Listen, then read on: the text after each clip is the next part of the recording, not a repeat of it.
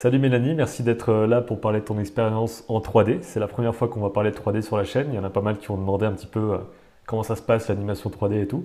Je te remercie vraiment de, venir partager ton expérience ici. Euh, merci à toi surtout parce que effectivement, je voyais que beaucoup mettaient des commentaires en disant et la 3D, et la 3D, et la 3D. J'ai côtoyé un peu le milieu pro en termes de 2D avec les différentes expériences que j'ai eues.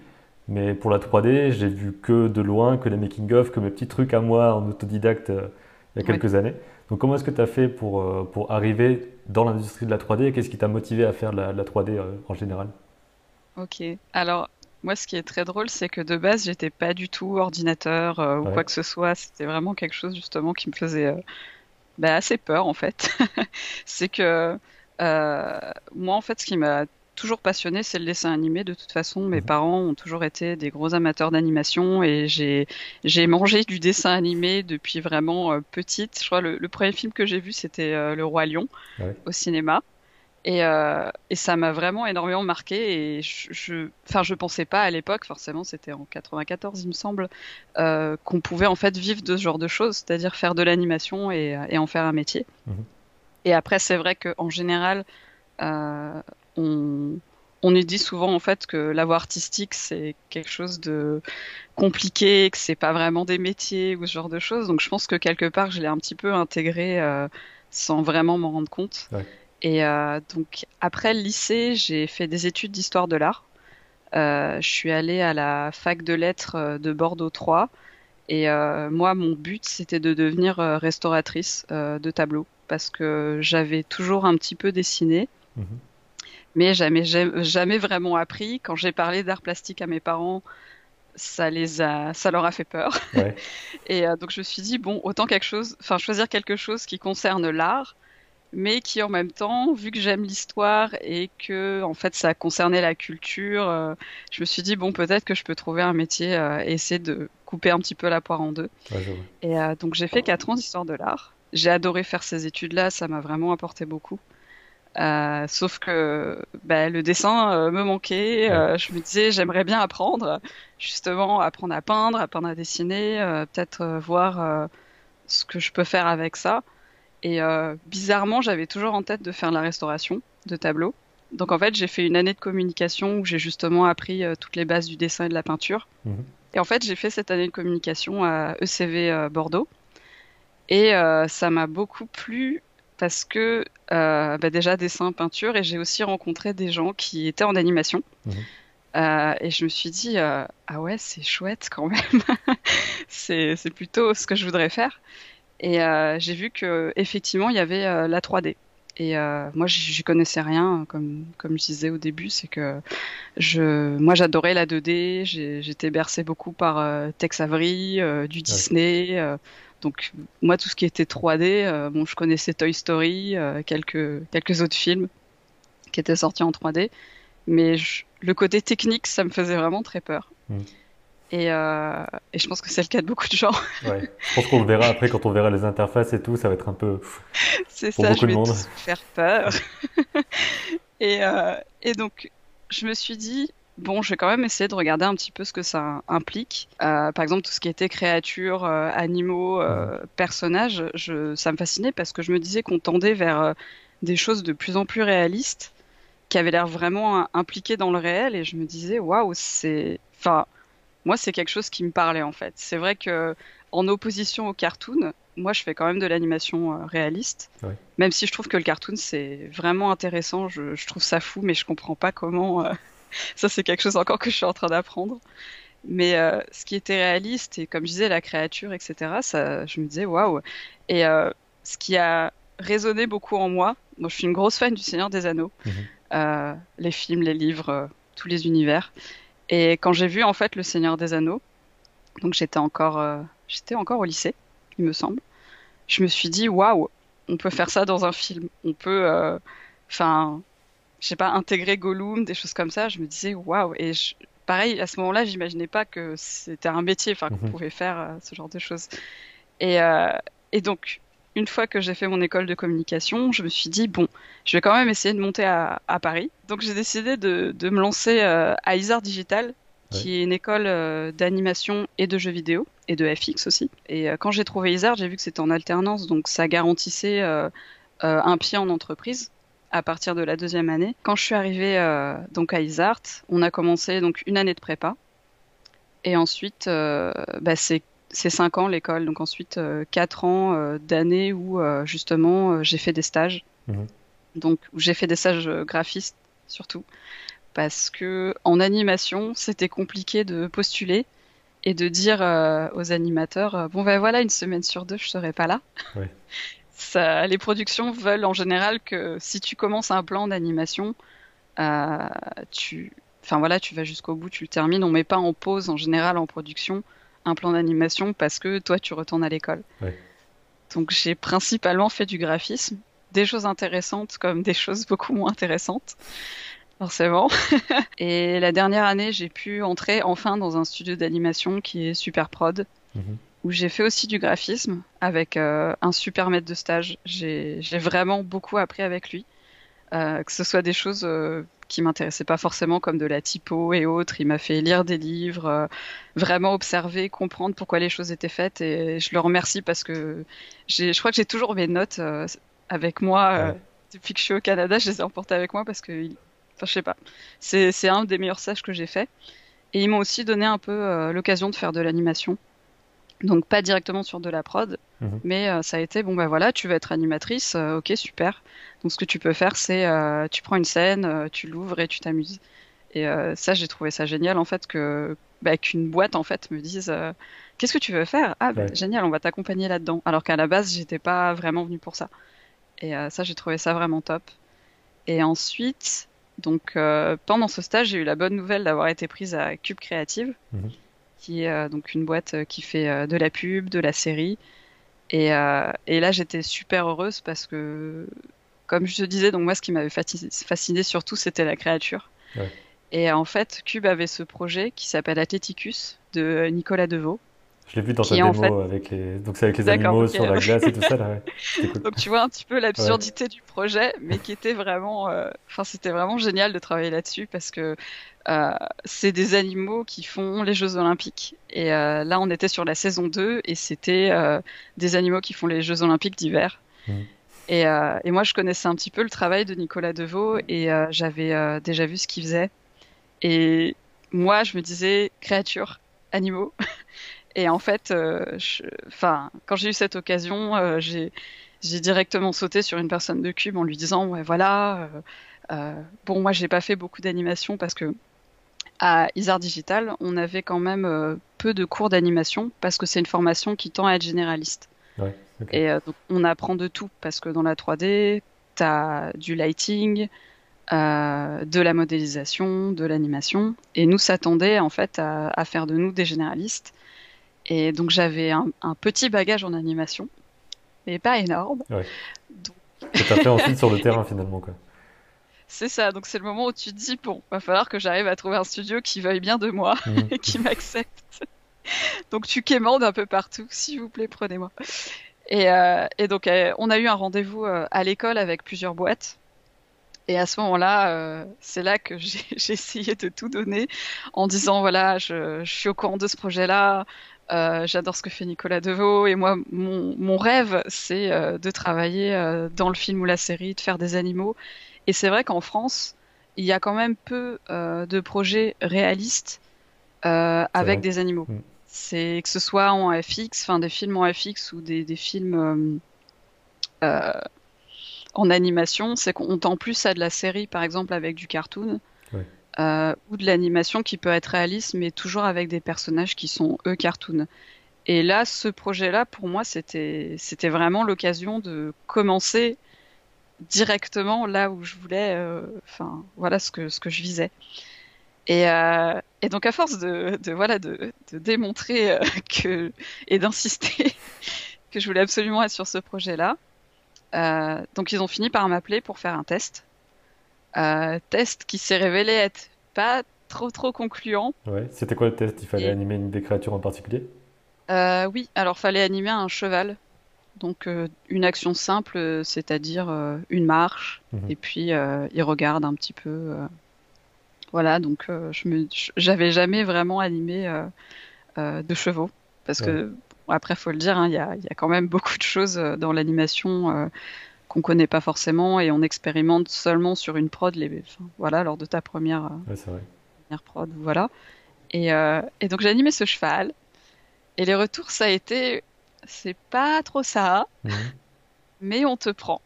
Okay. et euh, parce que c'était soit soit ils voulaient me prendre en stage et là je me disais oh là là j'ai quand même fait euh, quatre années de stage j'ai pas envie encore de finir un stage et de recommencer un autre stage donc euh, ils m'ont dit voilà, on te prend en tant qu'animatrice. Et là, je me suis dit oh mon dieu, c'est fantastique. Et, euh, et donc euh, je suis arrivée à Cube, voilà, en petit bébé de l'animation, en me disant oh mon dieu, il va falloir. c'est ça. Donc déjà j'y suis, et en me disant maintenant il va falloir que, que... enfin voilà, on est vraiment dedans. C'est que c'est vrai qu'à l'école, nous, en dernière année, en fait, on fait un film de fin d'études. Mhm. Et euh, c'est vraiment à ce moment-là que j'ai mis les mains dans le cambouis pour faire de l'animation. On était une équipe de 7. Euh, et c'est à ce moment-là, en fait, où tu, tu décides de, de euh, cibler, en fait, mhm. une, une, particularité de l'animation. Et moi, c'était animation, d'autres, c'était lighting, d'autres, ça a pu être le rig. Et sur le projet, ben, moi, je me suis... j'ai fait un peu de modeling et d'animation. Et euh, c'est là où vraiment j'ai mis les mains dedans. Quoi. Ça a été vraiment en dernière année où là, je me suis vraiment focalisée dessus. Euh, et, euh, et c'est vrai que te dire, voilà, j'ai commencé à faire de l'animation en mars. Et tu te dis, on a fait trois mois dessus, je crois. Quelque chose comme ça. Trois mois parce que c'était vraiment très très short. En plus, avec l'alternance, en étant en stage, en étant sur ton film d'animation, enfin, je pense que tu as déjà dû en parler avec certains. C'est le, c'est l'année de ta vie où mmh. tu te dis, oh mon dieu, je, vais mourir ici maintenant devant, devant mon ordi ou mes feuilles selon, selon l'animation que tu fais.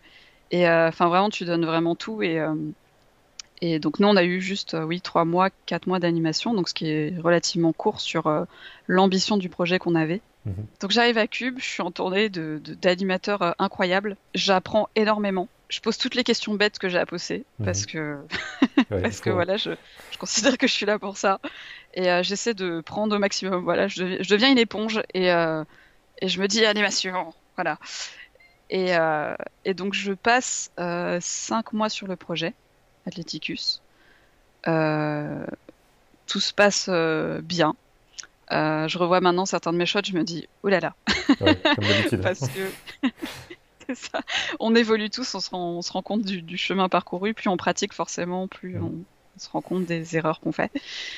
Et euh, donc, euh, pendant que je suis à Cube, euh, j'ai des amis qui postulent, eux, euh, à une boîte qui s'appelle euh, MPC, mhm.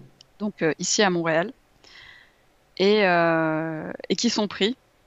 Et je me dis, mais attends, quand j'étais à ECV, j'avais discuté avec un ami qui m'avait dit qu'au Canada, il y avait effectivement énormément de boîtes euh, d'animation. C'est ça, effets spéciaux, euh, même euh, du, du, film, ce qu'on appelle le feature animation, où c'est full 3D et comme des, des, films type Pixar, Toy mhm. Story, ce genre de choses. Je crois qu'il y a des, il y a des sous-traitants de, des gros studios qui sont bon, au Canada ou ailleurs, mais j'avais entendu parler qu'il y avait une sorte de succursale de Disney qui s'occupait de faire les séries 3D dans une petite boîte qui était au Canada justement. Qu'ils font pas tout au sein du studio en lui-même quoi.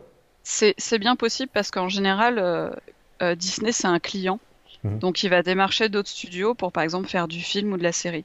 Euh, ça, ça arrive. Euh, et la plupart des boîtes euh, fonctionnent comme ça. C'est que les productions en interne, ça peut arriver. Mais souvent, c'est un client qui va démarcher un projet. Et ensuite, on va être des exécutants et livrer, en fait, mhm. ce projet. En gros, ça se passe euh, globalement comme ça, euh, en général. Oui, j'avais entendu ça il y a des années, moi, quand il y avait eu Avatar. Je, lisais des magazines avec des making-of de Avatar. Et donc, il y avait le, des studios principaux aux États-Unis. Et il y avait un studio en particulier, je ne sais plus lequel, qui était à Londres et qui s'occupait que de faire la fumée, par exemple. Et je me disais, ah ouais, ça, ça, me semblait fou à l'époque. C'est ça, mais c'est exactement ça. Et c'est comme, par exemple, pour les cinématiques.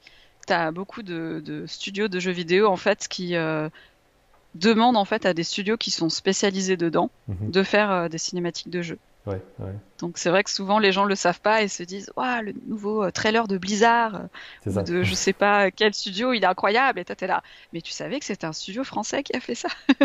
Donc il y a beaucoup de choses comme ça qui sont euh, enfin qu'on soupçonne pas trop forcément quand on n'est pas dedans on sait Mhm. pas trop comment les choses se passent et euh, et donc justement j'ai postulé à MPC en me disant euh, donc qui fait du VFX en me disant de toute façon ils vont pas me prendre hein, parce que moi je suis euh, je ne suis rien je ne suis personne Enfin voilà, enfin c'est fou à chaque fois comment. À chaque fois qu'on fait des démarches, on se dit euh, pourquoi moi? Pourquoi Ouais, est-ce qu'ils me prendraient Pourquoi? Et enfin, je trouve ça incroyable et je suis toujours là-dedans. Hein. Je suis toujours, je suis toujours là-dedans. Et, et donc j'ai une réponse positive. Donc je déménage toute seule d'abord et ensuite euh, mon compagnon est venu me rejoindre. Euh, je déménage, j'arrive à Montréal. Euh, il fait chaud parce que c'est l'été, donc ça va. Parce que contrairement à ce qu'on peut croire, Montréal, l'été, c'est 40 degrés Ouais, et l'hiver, c'est moins quelque chose. Voilà. Euh, là d'ailleurs, la neige a fondu. C'est un peu euh, bouillasse. Mais euh, voilà, on commence à avoir la neige ici à Montréal.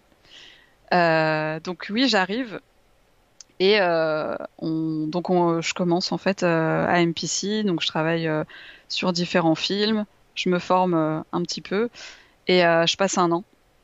Et les un an passés, alors avec la crise qui arrive du Covid, fantastique. le problème c'est que dans le VFX, on a besoin de faire des tournages parce que le VFX c'est du live et ensuite, euh, nous, on s'occupe de d'ajouter, enfin en 3D, on s'occupe d'ajouter les effets 3D, mhm. Donc, euh, donc la- l'animation, le light. Pour le petit côté définition, le VFX, c'est donc les, les visual effects, donc c'est les effets spéciaux, en gros les effets de fumée, de débris, les choses comme ça.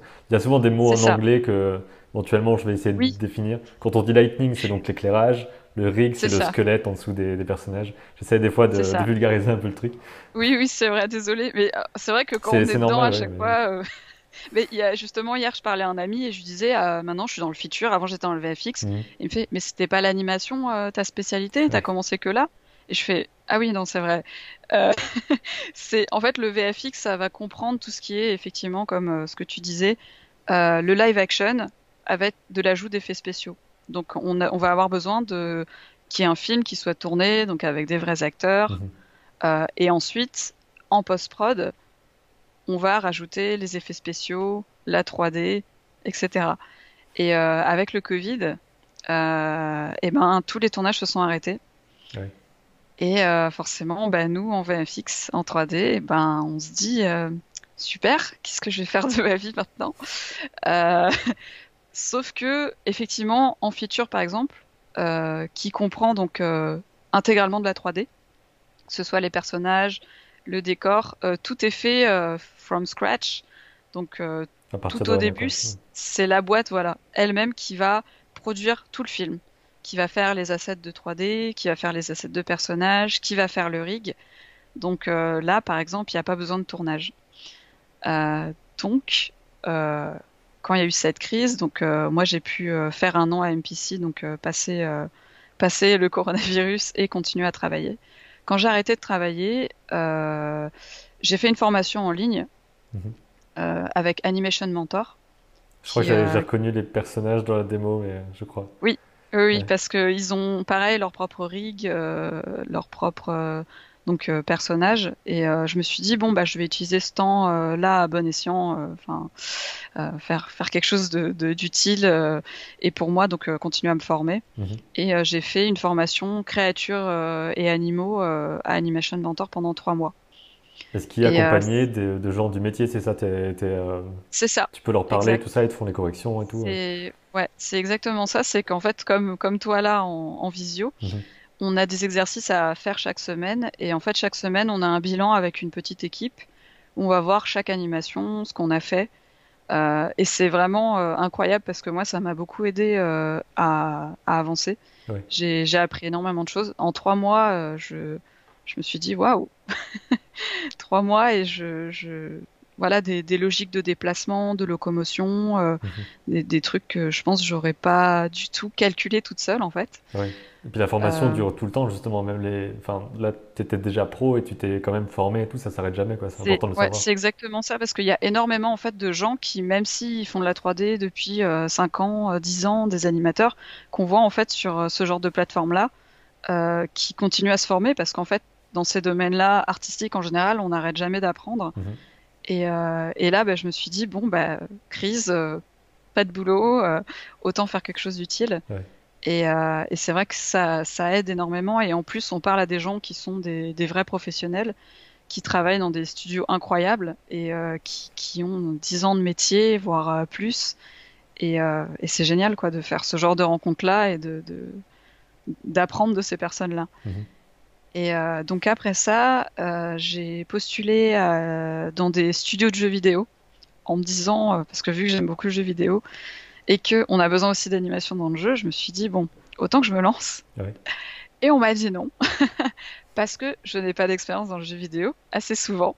Donc on se dit, c'est marrant, c'est toujours le serpent qui se mord la queue. comment je fais pour avoir l'expérience si tu me laisses pas rentrer Voilà, donc c'est exactement ça. Ça, ça me tue à chaque fois, je me dis écoutez les gars, si j'ai pas d'expérience, je peux pas travailler.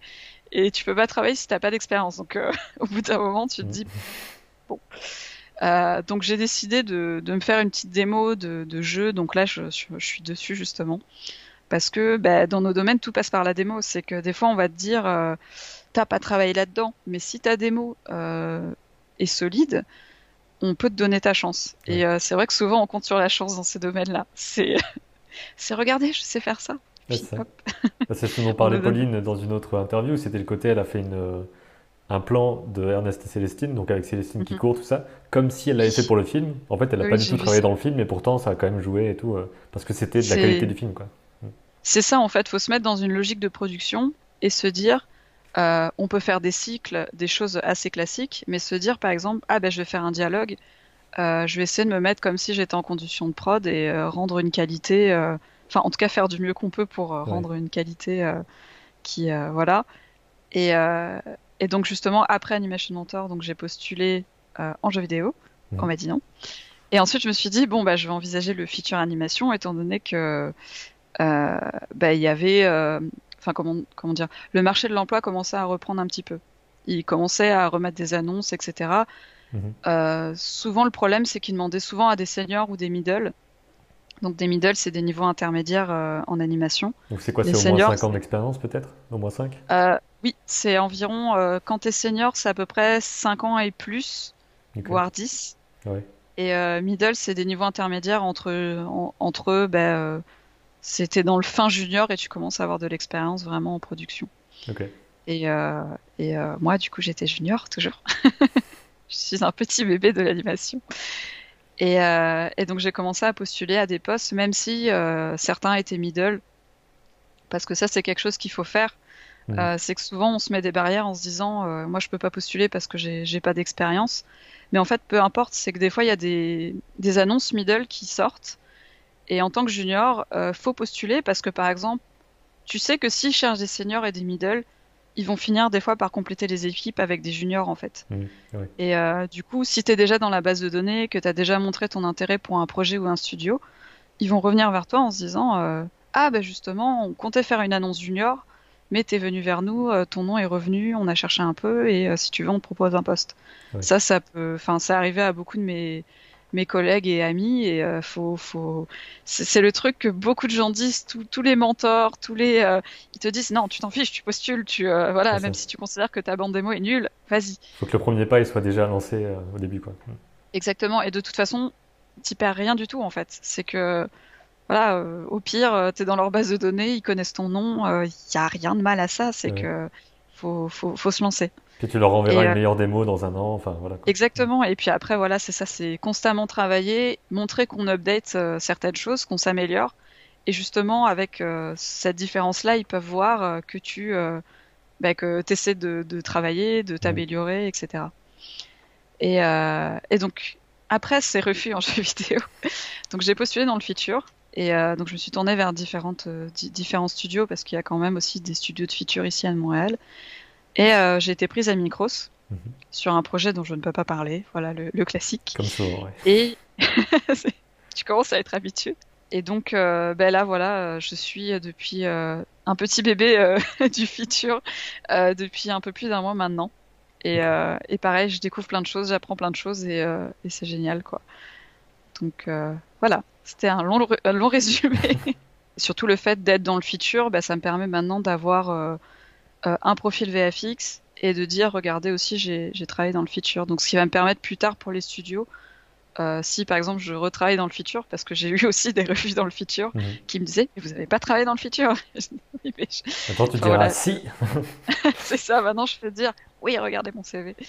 Et, euh, et oui, donc euh, c'est vraiment génial de se dire que donc maintenant il reste le jeu vidéo à compléter, mhm. à cocher peut-être un jour. Mais, mais oui, c'est vraiment génial. Je suis, je suis très contente de, de du projet et, et, de cette boîte aussi qui est mhm. géniale y a une bonne ambiance. Et... Voilà. Ouais, c'est cool.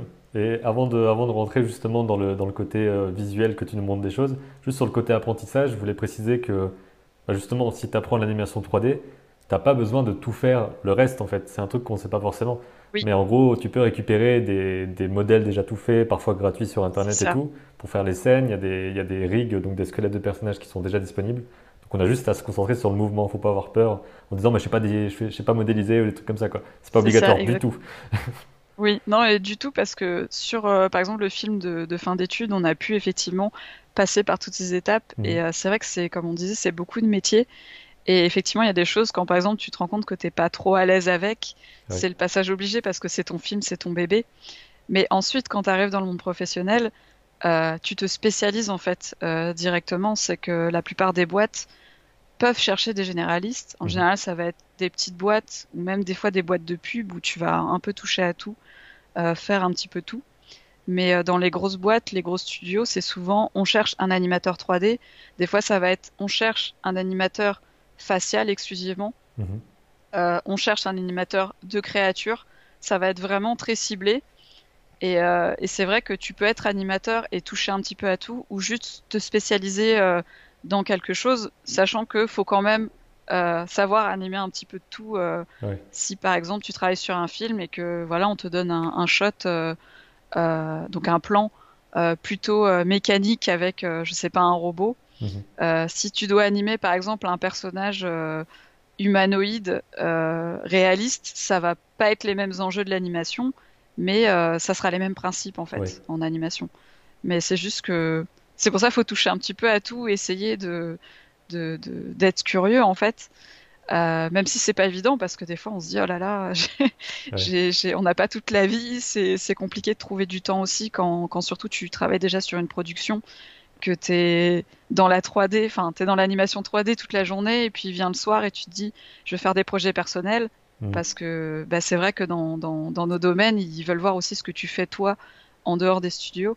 Et euh, tu, tu, travailles constamment et c'est vrai que des fois tu as, la tête tellement dedans que tu te dis euh, enfin voilà faut se laisser du temps aussi il faut souffler il faut faire ce que t'aimes si tu veux faire des projets perso. Ou alors justement faire ce que tu ne maîtrises pas forcément et que tu aimes pas forcément pour te dire bon ben voilà je veux m'améliorer là-dedans autant que je tente de me lancer. Ouais faut, faut c'est de la discipline c'est vraiment assez euh, assez fou parce que je vois certains de mes amis par exemple qui ont euh, je vais pas dire des boulots lambda parce que c'est pas du tout le, propos, mais nous c'est vrai qu'on travaille constamment et ça m'est arrivé de des gens qui me disent ah on, va boire un verre, on va faire un tour. Et moi je dis ah, maintenant je peux pas, je travaille sur ma démo, euh, je travaille sur une animation et puis on, te dit mais tu travailles tout le temps en fait. Euh, oui. Bah, c'est comme ça pour un peu tout le monde j'ai l'impression. Enfin même pour moi c'est je travaille tout le temps et jamais en même temps. Tu vois, c'est un peu le truc. Surtout que je travaille chez moi pour moi donc c'est encore pire tu vois. Oui, oui, c'est, c'est... Mais comme tu dis, c'est travailler pour soi. En plus, c'est que euh, on a besoin de s'améliorer. Donc en fait, faut qu'on, enfin, faut le faire. Il n'y a pas, il y a pas trop de choix. Et, et je, il y a, y a aussi ce problème de la culpabilité euh, mm. de quand on travaille pas. C'est vrai que c'est, c'est, on s'investit énormément, mais on aime ça aussi. Enfin, moi, je me suis pas lancée là-dedans. Euh, enfin, je disais au début que ça me faisait peur, les ordinateurs, etc. Mm-hmm. Mais c'est de l'apprentissage. C'est qu'après, on apprend euh, à servir d'un outil euh, qu'on connaît pas forcément. Après, c'est des réflexes, enfin, c'est de la logique de, voilà, à force de pratiquer, on finit par, euh, par intégrer des choses. Et, euh, et, voilà. Et maintenant, j'ai un ordinateur, j'ai un casque de gamer. Ouh, je... Technologie. c'est ça. Et justement, au, niveau du, au niveau du matériel, qu'est-ce que tu utilises? Parce que, bon, là, tu travailles depuis chez toi. Est-ce que tu as déjà travaillé dans un studio vraiment aussi en y étant? Quel genre d'outils tu as en, termes de logiciel et de matériel? Alors, j'ai pu travailler effectivement en télétravail avec soit du matériel fourni par ma boîte, soit mon ordinateur personnel. Mhm. j'ai un ordinateur qui envoie, enfin quelque chose de gamer qui tienne bien la route, même si en fait en animation, on n'a pas besoin de quelque chose de trop élaboré parce qu'en fait on fait pas souvent de rendu. Mhm. Donc euh, le, rendu c'est Ouais, voilà l'image finale, quoi, l'ordinateur qui calcule. J'essayais de, de le dire et puis j'ai failli dire bah, le rendu, c'est quand ça rend le truc et je me suis dit ça veut rien dire. oui, c'est des termes, mais c'est hallucinant. Des fois, j'essaie d'expliquer, je me rends compte que je suis incapable de le Comment on explique le rendu quoi? C'est l'ordinateur qui calcule les pixels finaux, je sais pas. C'est, euh, bah, en fait, ça va être euh, tout le calcul de, de tout ce qu'il va, qui va y avoir dans ta scène, que ce soit euh, la lumière, l'animation, pour oui un résultat final. En mhm. fait, c'est vrai que c'est compliqué à expliquer. Mais, euh, mais en gros, par exemple, les gens qui font euh, euh, ce qu'on appelle du rendu, qui ont par exemple du poil, du fur sur leur personnage et autres, va falloir un temps de rendu beaucoup plus long. Mhm. nous, par exemple, sur notre projet de fin d'études, c'était des, des, quadrupèdes avec du fur. On voulait un environnement réaliste, on voulait des textures réalistes. Ça, par exemple, ça met énormément de temps à rendre. Alors que si tu prends quelque chose en animation qui est texturé un peu plus simplement, euh, sans poil ni quoi que ce soit à rendre, ça va mettre un temps de calcul beaucoup moins long. Mhm. Et euh, en animation, par exemple, euh, ce que je montrerai tout à l'heure, on n'a pas forcément besoin en fait de tout rendre avec des textures parfaites et autres, parce que nous, ce qui compte, c'est le mouvement. Et justement, des fois qu'on voit le modèle sans poil et autres, ça permet justement d'avoir une bonne lisibilité du mouvement et de pas voilà avoir à faire un rendu exceptionnel de 15 heures euh, qui, ou plus, mon Dieu. Euh, donc en fait, nous, ce qu'on fait, c'est juste des playblasts. Ça va être des vidéos euh, qu'on va faire de nos animations. Donc c'est en fait, c'est un rendu, mhm. mais c'est un petit rendu qui permet en fait de livrer une animation assez rapidement pour justement qu'on puisse la voir, que ensuite, par exemple, à ton studio ou toi, tu puisses bah, critiquer, faire des retours, qu'on voit ce qu'il y a à améliorer, à changer. Mhm. voilà. Ok. Et en termes de logiciel, qu'est-ce que tu as été amené à utiliser dans les studios et, chez toi? Euh, Alors à l'école, on a commencé sur euh, Maya mhm. en animation, qui est, euh, je pense, le plus utilisé en production, en tout cas dans le, ouais, dans le film et dans l'animation. Et ensuite, alors quand je suis arrivée à Cube, c'était 3ds Max. Mhm. donc je connaissais pas du tout et je me suis dit oh mon dieu je vais arriver là-dedans et je vais être perdue mais en fait, il faut savoir que les principes d'animation sont les mêmes, euh, comme tu as pu le dire toi, que ce soit en 2D, en 3D, de toute façon, on fait plus ou moins la même chose, mais c'est les mêmes principes en fait. Et euh, le soft change, donc c'est surtout les raccourcis à réapprendre mhm. euh, quand tu as des habitudes. Voilà, c'est ça, c'est juste une question d'interface. C'est comme tous les logiciels, des fois on peut changer, être perdu. Euh, et, en fait, après, ça va juste être une question de, de, bah, de s'y mettre, de creuser dedans et de voir euh, comment on fait. Donc, euh, sinon, ouais, moi, je suis plutôt sur Maya. Après, il existe des logiciels aussi comme Blender, par exemple, qui, qui servent aussi pour tout en 3D, mais qui sont gratuits. Mhm. Blender, du coup, c'est accessible. Donc, par exemple, ceux qui veulent se lancer en animation, mais qui ne qui veulent pas forcément payer des sommes trop voilà. Euh, il y a des logiciels gratuits. Euh, il y a, y a aussi d'autres. Très, très puissants aussi. C'est ça, et qui, ouais, qui ont des résultats euh, assez. C'est pas des trucs au rabais, quoi. C'est ça, c'est. C'est de plus en plus utilisé en prod aussi, de ce que j'entends. C'est vrai, oui. Exact. Blender, il y a beaucoup. Enfin, quand j'étais à Paris, effectivement, il y avait beaucoup de gens qui travaillaient dans des studios qui me disaient, ben, là, on change, on passe sur Blender. Mm-hmm parce que, bah, comme je disais, le soft change, mais les principes restent les mêmes. C'est juste qu'après, il faut, un petit peu réapprendre. Donc, il y a des, studios qui forment, euh, par exemple, la Blender avant que tu te lances sur la production. Après, tu dois aussi intégrer euh, ce qu'on appelle le pipeline. Mhm. Euh, donc, ça va être les étapes de production, comment on va intégrer tel résultat dans, dans, dans bah, dans le fonctionnement de la boîte. Donc, selon si on change des softs, on doit réagencer des choses. Enfin, c'est par rapport à comment passer d'un logiciel à un autre en exportant tel truc pour que la personne après puisse avoir la même chose, tout ça quoi. exactement. Parce que c'est vrai que nous, on fonctionne en réseau, c'est que on est, on est interconnecté en 3D, c'est que euh, si dans une scène 3D, tu fais quelque chose, tu te dis, bon, c'est vrai que par exemple, pour les gens qui vont faire le lighting ou la texture, faut que je fasse attention à ça, etc. Et mhm. c'est vrai que selon le soft que tu utilises, ça va être euh, différent la manière de, optimiser, comme mhm. on dit, une scène ou ce genre de choses.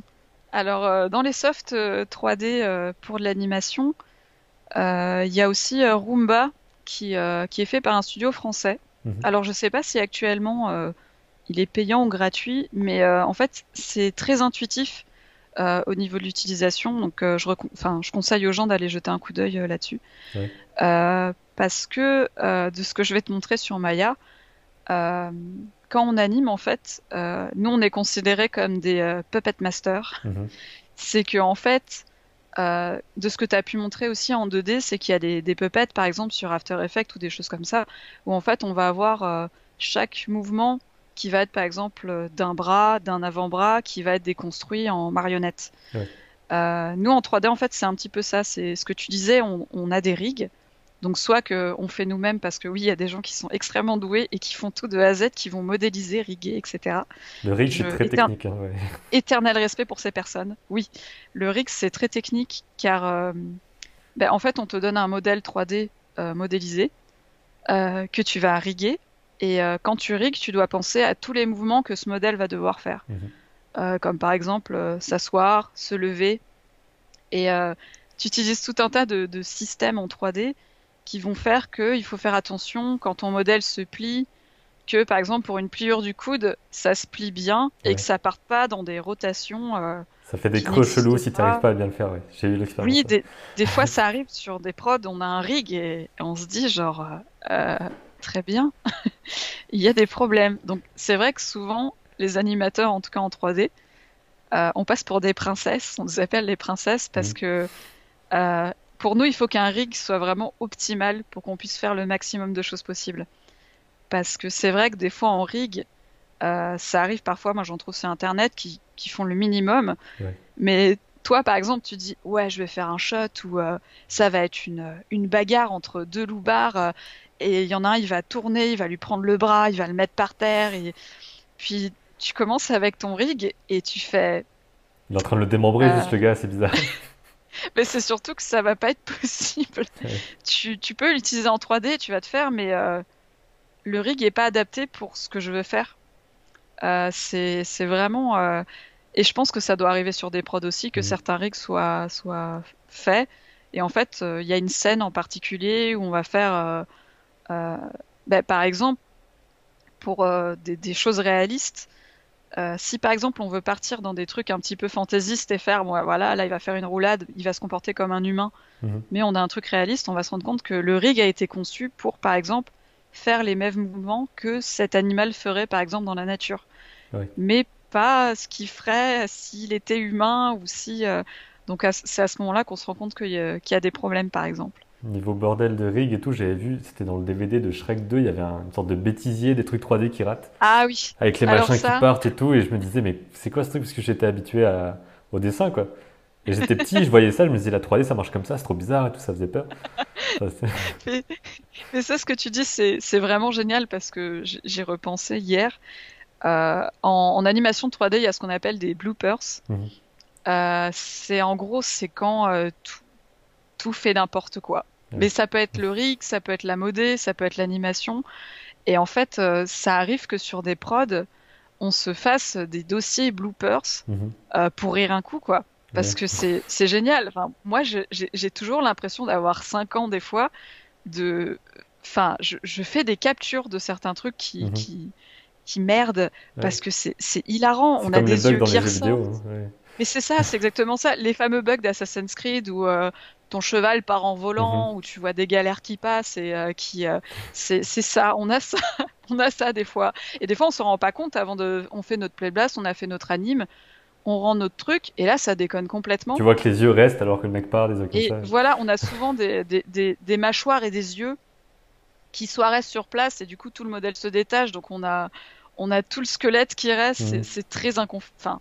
en plus, c'est ouais, c'est extrêmement inconfortable à regarder. Tu te dis, oh mon dieu, c'est si, ce genre de. Mais c'est hilarant. Enfin, moi, je, je, me passionne pour les bloopers. C'est tout à l'heure, tu parlais de comment je travaille. Donc, j'ai un ordinateur portable mhm. et j'ai une Cintiq euh, 13 HD qui me qui ont mon deuxième écran euh, actuellement.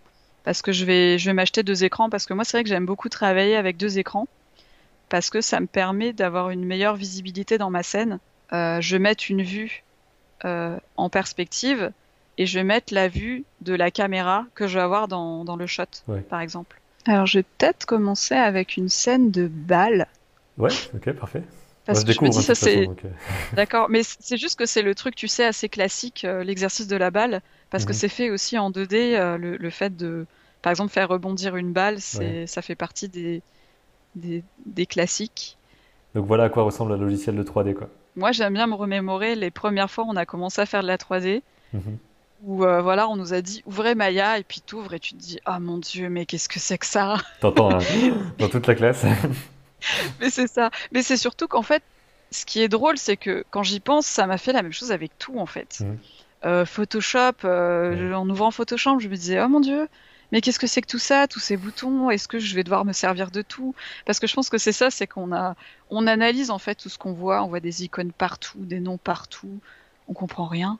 c'est ça. On a l'impression de devoir tout savoir, alors qu'en fait, on va utiliser une petite partie de tout C'est exactement ça. C'est qu'en fait, euh, au final, on fait des tâches euh, récurrentes. Enfin, c'est la mhm. même chose en fait qu'on va faire. Euh, donc, il n'y a pas de problème. C'est que dans le soft lui-même, il y a des choses aussi pour le lighting, pour le rig, pour voilà des choses que nous on va pas du tout utiliser, donc euh, dont ils font pas, il faut pas vraiment s'inquiéter. Euh, donc voilà comment ça se présente Maya, et sachant qu'en fait on a plusieurs vues. Donc ça c'est ce qu'on appelle le viewport. Mhm. Euh, le viewport c'est ça va être la vue de où on va par exemple déplacer notre caméra, notre objet. Donc là par exemple j'ai une caméra on va dire fictive et je peux me déplacer comme je veux. Dans le viewport, Enfin, tout ce qui est viewport, on peut aussi choisir des vues. Et c'est surtout que c'est important de parler anglais parce que tout ce qu'on va faire en 3D, on va te le demander en anglais. Enfin, c'est un vocabulaire en fait qui va euh, être en anglais, quoi. Même en français, on dit les euh, mots anglais, quoi. C'est ça, parce qu'on va te dire, euh, bah, comme en, 2D, on dit un turn de personnage, par exemple. J'ai rarement entendu des termes français pour dire un turn. On dit un turn parce que voilà, c'est un turn around. Il y en a un en commentaire, il m'a dit un mot, je me suis dit, c'est assez marrant, il, il a appelé ça un tourne-autour en un mot. Un tourne-autour, c'est mignon. C'est pas mal. Moi, je trouve ça mignon. c'est non, mais c'est vrai que c'est c'est vraiment très important parce que euh, on va te dire euh, bon bah dans le panel, t'ouvres ton rig et, euh, mhm. et tu vas. Enfin, ça va être des termes si, si tu l'intègres pas, c'est voilà. Mais après, comme je dis dans la pratique, tu finis par l'intégrer. Tu appuies toujours sur les mêmes boutons, tu tu te sers toujours de la même chose. Effectivement, dans Maya, il y a ce qu'on euh, appelle les vues orthographiques. Ça va être euh, la vue de front, de côté, etc. En fait, il faut s'imaginer que ta scène Maya, c'est une sorte de, cube. Euh, tu poses quelque, chose au centre et tu vas pouvoir faire le tour en 3D. quoi. C'est juste, mhm. c'est une différente vue. Et, ça, c'est un truc important justement dans la 3D, c'est que tout existe tout le temps en fait. Alors qu'en 2D, on dessine seulement les choses. Et là, en 2D, si on veut voir le personnage de dos, finalement, euh, c'est mort, quoi. il faut le refaire. Alors qu'il existe dans tous les cas. Il faut le redessiner, c'est ça. C'est, En gros, ce qui est très drôle en 3D, c'est qu'il faut quand même penser à la silhouette. Mhm. C'est que ça, c'est un truc très important qu'on nous dit euh, que ce soit en 2D ou 3D. Mais en, 3D, c'est très important parce que, par exemple, si, euh, par exemple, je prends cette vue-là de caméra, Bon, là, en l'occurrence, c'est une boule, donc la silhouette, euh, on va passer dessus. Mais, si j'ai un personnage, par exemple, va falloir que dans ma vue de caméra, donc celle qui a été déterminée par euh, le layout, parce qu'on mhm. a aussi du layout euh, en 3D, c'est eux qui vont définir la position du personnage, la caméra, comment va se comporter la caméra, comment va se comporter le personnage, mais avec des, des simplifications quand même. C'est-à-dire que le personnage va se déplacer, et euh, le layout euh, va, va, faire juste glisser le personnage. Bon, ça, c'est un truc qui te fait vraiment énormément marrer, comme les bloopers mhm. au début. C'est que tu as des personnages droits comme des i qui se baladent comme ça dans une scène, euh, et ça, ça, peut être assez rigolo. donc voilà, ça va être pensée silhouette vue de caméra. Dans ta scène 3D, donc voilà, là je m'approche de mon objet, va y avoir ce qu'on appelle le rig. Donc le rig, ça va être euh, une modélisation avec autour ce qu'on appelle les contrôleurs. Et euh, en gros, les contrôleurs, c'est euh, donc je te disais tout à l'heure, on est des puppet masters. ça, en fait, ça va être en quelque sorte les fils qui vont mhm. servir à contrôler notre personnage. Et donc, on va, par exemple, prendre un contrôleur, taper une commande. Donc, par exemple, là, on a, on peut déplacer en rotation, on peut déplacer en translation. Et par rapport à un axe du personnage ou de l'élément, on va pouvoir bouger en fait l'élément. Donc par exemple, haut, bas, droite, gauche, selon des axes, on va pouvoir le faire tourner. Et eh ben on va faire la même chose avec des personnages. Là par exemple, j'ai fait une petite animation, donc c'est un truc euh, très simplifié. Donc sachant qu'ici on a la timeline, c'est donc comme en 2D. C'est on a on a une timeline avec euh, voilà, ça va partir de la frame 0 à frame euh, infini euh, selon ce que tu veux et selon la, durée de ton shot. Et on va, euh, par exemple, sur ces contrôleurs-là, poser des clés. Donc comme en 2D, en fait, euh, c'est le la clé en 2D, c'est le dessin. Mhm. On va on va on va faire un dessin, ça va être notre première pose par exemple. Faire un autre dessin, ça va être notre seconde pose clé. Et entre, on va ajouter les in-between. Là, ça va être pareil, sauf que c'est en 3D. Je vais là par exemple j'ai posé des clés ici pour que la balle touche le sol. J'ai posé une clé pour quand elle remonte et je pose une autre clé pour quand elle redescend. Et en gros, ça me donne une balle qui rebondit. Oui, parce que là, les mouvements sont euh, calculés et rendus, enfin pas rendus, mais euh, sont calculés justement entre les différentes interpolés. poses. Interpolés, voilà. C'est ça. C'est euh, donc dans l'animation 3D, il y a ce qu'on appelle l'interpolation. Ça va être en fait, on pose des frames et entre chaque frame, il va y avoir un calcul de l'ordinateur mhm. d'une frame à l'autre. Donc ça, on peut se dire, euh, oh, l'ordinateur fait tout, ce que j'ai très souvent entendu. en même temps, on serait pas là si c'était le cas. Parce que l'ordinateur, il peut te faire des, des coups bas dans le dos aussi. Mais ce que je veux dire, c'est qu'en fait, oui, lui, il va calculer, en gros, cette image ce qui vient, ce qui vient, ce qui vient jusqu'à ton image clé en fait. Et ça mhm. va être le calcul du mouvement jusqu'à ce que toi tu poses tes clés et que tu décides ce que ton personnage ou ton élément fait.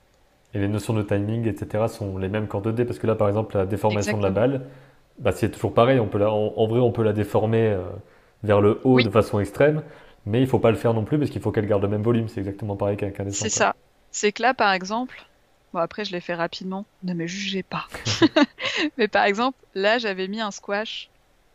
Il y a donc ce qu'on appelle en animation le stretch and squash, mhm. qui est beaucoup utilisé en cartoon, un peu moins euh, en animation réaliste. Euh, sauf pour des animaux très flexibles, comme par exemple les chats qui s'étirent. Mais on doit, comme tu dis, garder le même volume. Et, euh, et par exemple, là, j'ai un contrôleur sur cette balle-là qui me permet de squasher, stretcher ma balle en fait. Ma balle. Donc il, va. si, on, si, on, commence à dire même pour balle. Parlons en anglais, c'est parti. ça.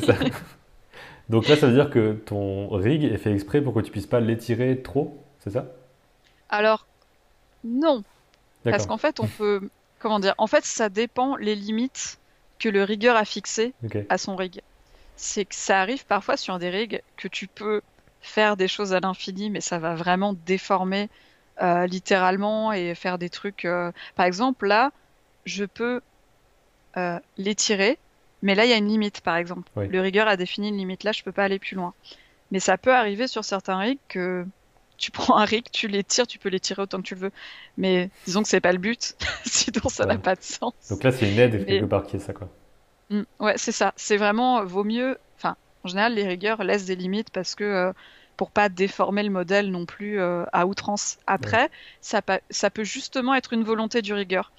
Il y a des animations, par exemple, des fois où tu as vraiment une, une déformation complètement irréaliste, mais comme ce qu'on peut faire en 2D en fait, c'est que des fois tu vois, tu vois des, des, déformations en 2D qui, qui tu te dis, oula, dans la vraie vie, euh, ça mm. n'existe pas. Pour les yeux, pour voilà, pour donner une impression par exemple de vitesse ou des choses comme ça. Euh, en 3D, c'est possible aussi. Mais ça, ça dépendra de euh, la production en fait, ce que ce qu'on veut et euh, l'identité en fait de la prod et de l'animation. Et par exemple aussi, là, je peux pas faire de rotation sur ce contrôleur-là parce que ce contrôleur-là est uniquement dédié au squash et au stretch. Mhm. Uniquement. à l'étirement, à la compression, à la, déformation globalement. Quoi. Et l'autre permet de changer la position. C'est ça. Celui-là, par exemple, c'est celui de position. Donc, par exemple, je peux faire ça. Mais je peux aussi le rotate. Si, par exemple, après le squash, je veux que ma balle parte dans une certaine direction. Parce qu'en fait, j'ai fait, euh, j'ai fait une rotation. Donc, par exemple, j'ai fait rotate là. On voit que les contrôleurs suivent un axe, en fait. Donc là, je fais rotate. Je vais faire, par exemple, un translate et ça va prendre l'axe de rotation. Voilà. Donc ça, par exemple, en 3D, c'est très important, les axes. Euh, c'est parce, ben, parce, que c'est de la 3D. Mhm. Ça peut paraître logique comme ça, euh, c'est vrai, mais en fait, ça fait partie des, fondamentaux. quoi. C'est vraiment. S'il part, en profondeur alors qu'il ne devait pas le faire, il va se retrouver loin de la caméra. c'est ça. Ou comme ce que je disais dans le VFX, tu as des fois des, des choses qui sont filmées et on va intégrer un personnage en 3D et on fait ce qu'on appelle le match move. C'est que le match move, c'est en gros créer une scène en 3D et intégrer en personnage selon la perspective euh, des acteurs, du décor, etc. pour que y ait une interaction, par exemple, avec ce personnage. C'est pas qu'il y ait, euh, enfin, comment dire, tu, ton acteur est là et ton personnage en 3D est là-bas. Mhm. Ça aurait pas de sens. Donc en général, il y a des, des personnes dont c'est le métier qui s'occupent en fait de mettre les personnages proches euh, des acteurs. Enfin, que, en gros, ça donne l'illusion euh, que ces personnages 3D sont avec les acteurs. Et ça, c'est vrai que dans le FX, il y a énormément ça. Et euh, en général, voilà, ce sont des gens qui s'occupent de faire le match move, mais ça peut être pour des objets. Par exemple, si un personnage prend un objet en 3D, va y avoir du match move avec un modèle 3D de ce personnage-là qui va prendre un objet physique mhm. en 3D et en fait, on va devoir faire correspondre le personnage en 3D dans ses mouvements quand il va saisir l'objet pour bien caler cet objet-là euh, lors de la prise en main. Et, euh, et, ça peut être très prise de tête. Mhm. Mais euh, c'est pour ça que moi, j'aime beaucoup l'animation. donc là, ce que je suis en train de faire, keyframe. C'est on pose une clé, ce qui est intéressant, c'est qu'à n'importe quel moment, tu peux changer la position à une clé précise, rajouter des clés et ça va se, ça va se réajuster. C'est ça. On a donc ce qu'on appelle un, root, qui veut dire racine, mais personne ne dit racine en 3D, euh, qui va permettre par exemple de faire bouger le personnage euh, dans sa globalité ou. Euh, enfin voilà. Qui en fait, en général, le root va inclure tous les contrôleurs. Et si tu le fais bouger, ça bouge tout. Ok, donc l'animation elle-même va être bouger à gauche ou à droite ou selon ce que voilà, tu veux. par exemple, si on te demande de replacer un truc, plutôt que de refaire toute ton animation, euh, si on te dit ouais, j'aimerais bien qu'il soit un tout petit peu plus loin, mhm. peut-être que tu auras retravaillé certaines clés, etc. Mais si tu bouges ton route dans l'espace, tu sauras par exemple que euh, voilà, si tu déplaces un peu à droite, ça va déplacer l'ensemble et ça va déplacer l'ensemble de ton animation. Donc ça, c'est du gain de temps aussi. Mhm. Et là, par exemple, j'ai une caméra et je peux choisir des vues.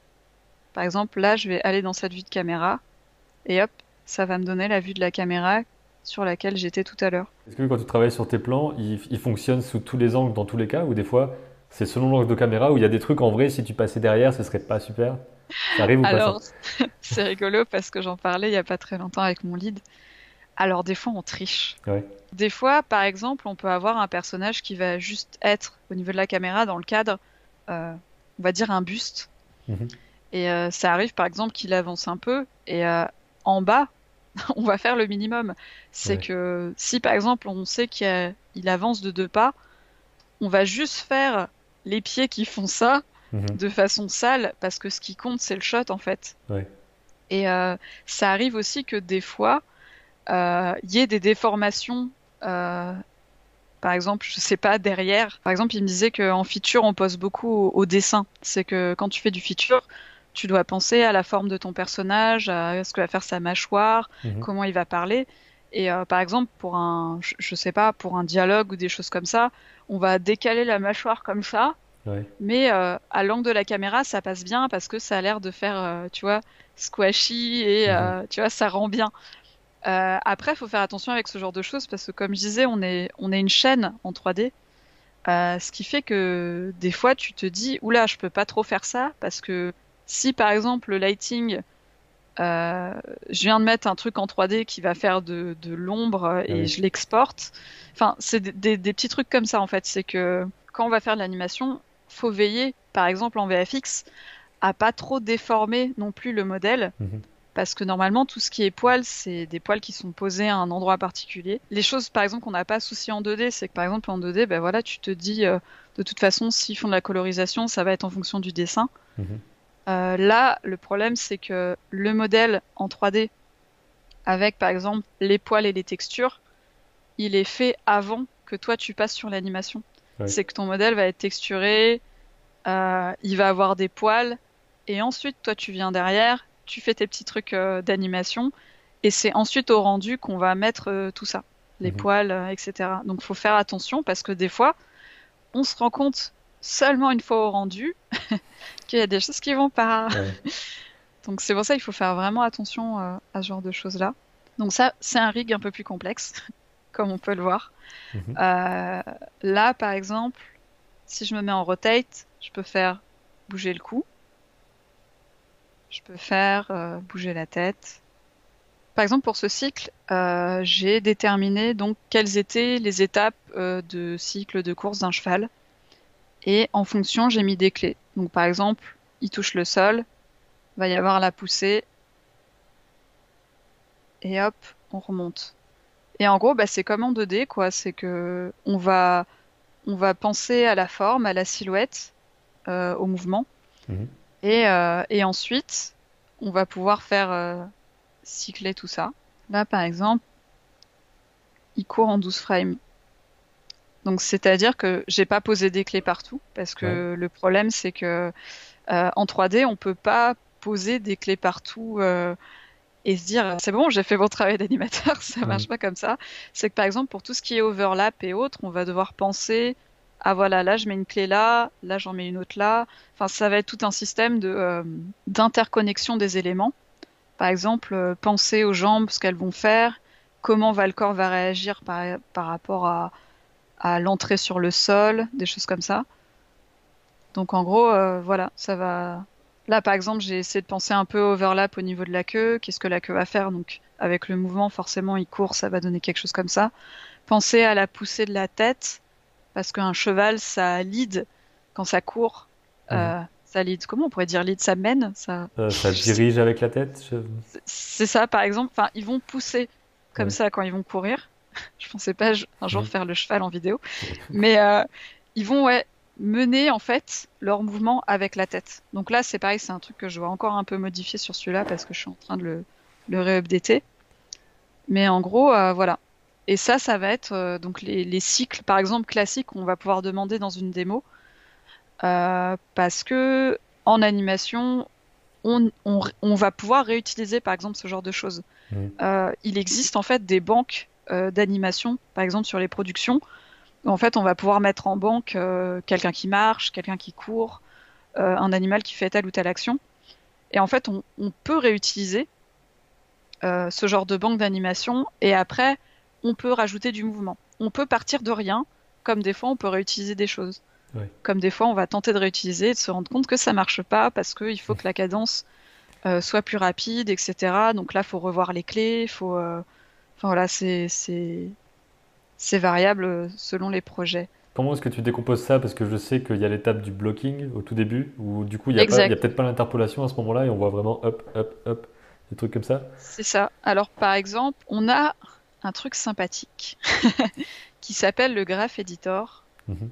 Donc là, je, ça reste technique, mais en fait, euh, je crois que d'ailleurs sur After Effects, on a le, on a le graphe. En gros, ça va être les mouvements de courbe de chaque euh, contrôleur. Et par exemple, si je pars sur, euh, sur ce contrôleur-ci, on va dire, on va avoir une courbe qui, sur chaque axe, donc tout à l'heure, je parlais des axes par rapport à la balle qui va se déplacer euh, dans un environnement 3D avec un axe X, un axe Y, un axe rotate. Enfin là, après, on, mhm c'est un peu plus technique, mais en gros, chaque axe en 3D voilà, est déterminé par euh, X, Y ou Z. C'est pareil en rotation. Et en fait, euh, quand on pose des clés, quand on déplace un contrôleur, on a ce qu'on appelle sur le graph editor nos courbes d'animation. En tant qu'animateur, on peut travailler exclusivement avec ça. On n'est pas forcément, euh, enfin, faut aller dans le viewport, mais en fait, on peut poser des clés et après se dire, je prends cette clé là mhm. et je la déplace et ça va déplacer en rotate ma tête. Ouais. C'est avec ça en fait qu'on voit euh, la qu'on voit par exemple la régularité euh, d'un mouvement. Là, par exemple, si je pose une clé, on va dire euh, ici, et que je voilà, je la monte dans mon animation, ça va influer en fait sur le mouvement. Mhm. Voilà, chaque clé en fait va, va influencer le mouvement. Par exemple, là, j'ai ma première clé. J'ai une clé ici intermédiaire. Ce que mhm. je vais pouvoir faire, c'est sélectionner et me dire ah ben là, je veux que ça fasse un mouvement linéaire. Par exemple, là, ça va partir tout droit. Donc ça va être rapide. En gros, ça va être une clé à l'autre, rapide. Si je sélectionne et que je mets un mouvement moins linéaire, donc là, l'ordinateur va calculer et se dire, bon ben voilà, je fais avec ma clé, j'entre là, donc là, ça va être un peu plus lent, un peu plus rapide, un peu plus lent. En gros, entre chaque mouvement, ça va interpoler ce qu'on disait tout à l'heure, c'est que ça va calculer, mais ça va calculer de façon logique, dans le sens où il va se dire, bon, ben, un mouvement, euh, c'est pas euh, ça. Et ça, ça va être... Sauf si toi, tu as envie de le décider, si tu as envie de mettre un, mouvement rapide, si tu as envie de mettre euh, ce qu'on appelle un, amorti. Mhm. Donc, par exemple, tu mets, tu mets une clé et tu décides, par exemple, que le mouvement, hop, donc je pense que ça, tu dois être familier avec. un petit peu, oui. Je, je, te voyais faire oui de la tête. Ouais. Euh, et en gros, par exemple, là, ça va entre cette clé-là et cette clé-là, étant donné que la valeur de la clé se rapproche de celle-ci, mhm. ça va être un peu plus doux au niveau de l'arrivée. Et donc ça, on va, on va s'en servir euh, pour tout, pour euh, créer un amorti, pour qu'une partie aille plus vite dans le mouvement, par exemple. genre là, bah, il va relever après avoir poussé, il va relever ses pattes plus vite pour mhm. justement donner de la poussée et de l'énergie en fait euh, au mouvement. C'est super dur aussi de, se mettre dans l'idée que rien n'existe sans qu'on pose quelque chose quoi. En dessin comme mm. en 3D, c'est vraiment euh, de base, il n'y a, rien d'automatique en fait. C'est vraiment, il va falloir euh, nous-mêmes faire la vitesse et nous-mêmes faire le petit truc qui s'aplatit. C'est, il faut tout faire à la main en fait. C'est ça qu'on peut pas. Ça. On comprend pas, on comprend pas forcément ça quand on est de l'extérieur. On a l'impression qu'il y aura forcément un truc parce que c'est impossible d'être aussi détaillé. Mais c'est le boulot, c'est ça. Mais non, mais c'est surtout que les animateurs, ce qui, moi, ce qui me fait beaucoup rire, c'est qu'on est beaucoup dans le détail, on est beaucoup. Enfin, je mhm. sais que, en tout cas en 3D, quand je parlais à des collègues en disant ouais, moi je suis animatrice, on passe pour les fous de la profession parce que on est ceux qui, euh, enfin, moi je vais au parc pour regarder les chiens, pour voir comment un chien se déplace. Je, dois, je, dois, passer pour une grosse stalkeuse très bizarre, mais j'adore. Euh, euh, regarder, observer les gens dans la rue. Et c'est pour ça qu'aller au parc à chiens, moi, ça me fascine parce que t'as des tailles et des différentes. Bah et quand ils s'amusent ensemble, qu'ils courent, qu'ils marchent, c'est, tout est très différent. Et c'est pour ça que, bah, par exemple, quand tu fais un cycle ou des choses comme ça, que tu choisis un modèle, faut aussi faire l'animation en fonction de d'une référence. Mhm. Par exemple, tu choisis un, un chat, tu sais qu'un chat, ça va pas se déplacer comme un chien. J'ai toute une base de données de référence, par exemple.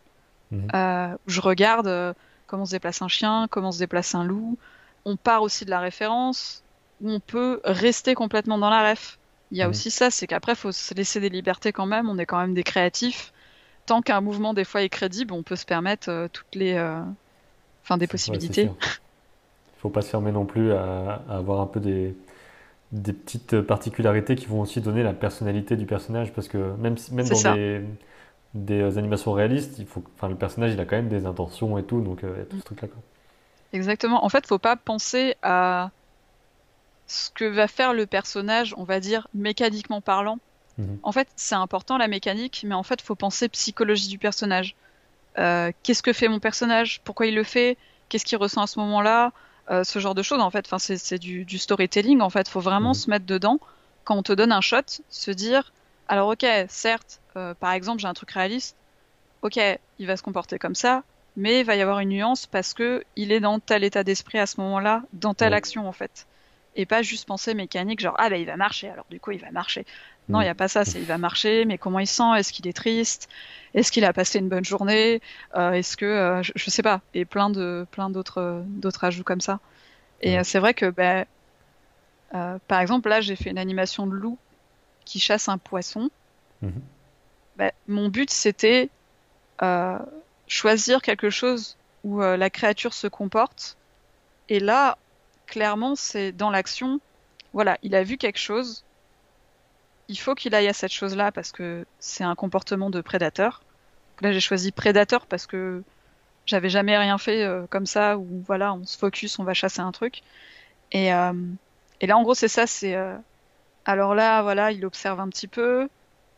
Ah, machin. Ah, il se déplace un petit peu. Le poisson. Voilà, faut que je l'aie, mais faut que je l'aie, mais que je sois quand même assez discret dans ma prédation. Et ensuite, hop, c'est parti. Loupé. Et je réussis. Puis on voit par exemple quand il le loupe, il y a un petit mouvement de tête qui va sur le côté. Parce qu'on sent le, la conséquence en fait, le, truc de ah merde, je l'ai pas eu quoi. ouais, c'est ah ben non, la proie est là en fait. Et c'est vrai que c'est euh, en termes de déplacement, dans l'action tu décomposes, ça va être alors il observe, il a vu le poisson, ok, il prend la décision, de poursuivre le poisson. Et tu plein d'étapes comme ça. Il y va, il se loupe, euh, il regarde et tu fais tes réactions comme ça en fonction de, bah, comme en 2D en fait, où tu vas décider avec tes poses clés quelles seront les actions principales. Il y a toujours cette affaire de couche par couche, des détails. Par exemple, tu mets pas tout au départ, quoi. C'est vraiment les poses principales. Exactement. Et ensuite, il y aura les petits mouvements de tête, des choses comme ça. C'est ça. On va commencer par exemple à poser les clés. Donc là, je vais euh, hop, montrer par exemple ce rig euh, de loup et le mhm. rig du poisson où j'ai fait une légère animation parce que mon but c'était quand même de me focaliser sur le loup. Euh, ou par exemple, tu vas avoir euh, un contrôleur pour le bassin, mhm.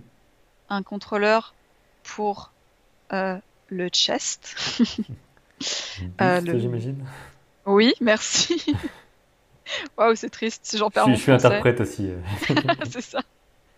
On mettra des sous-titres euh, si je, me perds dans certains trucs. Euh, et, donc la tête, par exemple, et les pattes. Ça, par exemple, ça va être euh, les contrôleurs les plus importants parce qu'en fait, c'est en animation ce qui fait bouger un corps, quoi. C'est qu'on se sert de nos pieds, forcément, si on marche. On sert de nos pieds, on sert de notre bassin pour, par exemple, voilà, quand on se déplace je fais la petite marche de loubar là. Mhm. Tu as le, le, bassin voilà qui se déplace, qui est une partie essentielle voilà dans le dans le déplacement, que ce soit pour un bipède comme un quadrupède. Et après, effectivement, bah, tu as, la région du buste, des épaules, qui vont euh, suivre un mouvement. Et puis forcément, bah, les quadrupèdes, euh, voilà, eux, ça va être sur leurs quatre pattes. Donc en fait, faut faut penser à euh, comment le bassin va se déplacer, comment les pattes vont toucher le sol, comment ça se passe. Là, on doit penser, par exemple, à la poussée, parce que voilà, la les pattes vont pousser à ce moment-là pour arriver vers le poisson. Mais voilà, en gros, dans ma perce, je vais avoir. Donc j'ai mis un décor. Ah, il y a des, des ersatz de loup ici. j'ai mis un décor. Euh, j'ai donc j'ai mes contrôleurs, j'ai mis mon poisson. Et donc là, par exemple, je peux regarder mon animation, peu importe les vues. Donc en fait, ce qui est bien, c'est justement de tourner autour du modèle pour voir si on n'a pas loupé quelque chose, euh, que ce soit en termes mécaniques, en termes d'acting, en termes de, euh, de, modélisation, parce que des fois, c'est vrai que ça arrive beaucoup. Euh, certains animateurs, par exemple, animent au niveau de leur caméra. Mhm. Puis tu es très content de ce que tu as fait, voilà. puis après, tu vas dans ta vue perspective et euh, genre, ah mon dieu En fait, par exemple, je sais pas, cette patte, elle va être comme ça. Ouais. C'est justement la question qui, que, que, je voulais poser après, c'est en termes de temps, de délai. Comment, est-ce que tu travailles Comment est-ce que tu décomposes ça? Est-ce que tu as une, euh, une, petite référence de euh, souvent un plan c'est tant de temps, tu vois, des petites choses comme ça pour qu'on sache un petit peu? Alors, euh, globalement, il n'y a pas vraiment de, temps imposé sur un plan. C'est juste que par exemple, ça va varier sur forcément les productions. Mmh. Enfin, je parle en production, mais par exemple, moi, pour mes shots personnels, souvent j'essaie de me mettre une deadline que je ne respecte jamais. s'imposer une discipline et des deadlines, c'est important. Se dire par exemple, euh, je me donne trois jours pour un blocking, euh, mais en fait, ça va dépendre du shot, ça va dépendre de la longueur. ça va dépendre de combien de personnages tu as dedans. par exemple, sur le court métrage qu'on a fait en fin d'études, j'ai pu avoir jusqu'à 20 personnages à animer keyframe euh, chacun dans une séquence euh, relativement longue, euh, moyenne. Et en fait, forcément, t'essaies de... Parce qu'on peut faire ça aussi en, 3D, c'est le truc bien, c'est qu'on peut copier-coller des, des, des actings ou des, des, des animations et ensuite, par exemple, faire de la variation. Euh, donc, on va, on va copier une animation et après, on va se dire non, je veux que mon buste fasse plus ça, que ma main mm. fasse plus ça. C'est des fois, c'est ce qu'on, enfin, c'est ce qu'on faisait à la base pour faire, par exemple, des shots de foule. Il y a beaucoup de productions où en fait, euh, et même en, 2D aussi, où en fait, tu dis mais attends, ce personnage là, mais c'est le même que celui-là? Ou mm. euh, Enfin, tu vois, parce qu'on faisait des copier-coller et puis ensuite, on a, on a réussi en 3D à faire des, des softs de foule comme par exemple Golem, qui mhm. est français, Cocorico, euh, qui en fait euh, va générer de la foule avec des personnages qui se comportent différemment selon par exemple s'ils foncent dans un mur ou s'ils sont confrontés à un ennemi.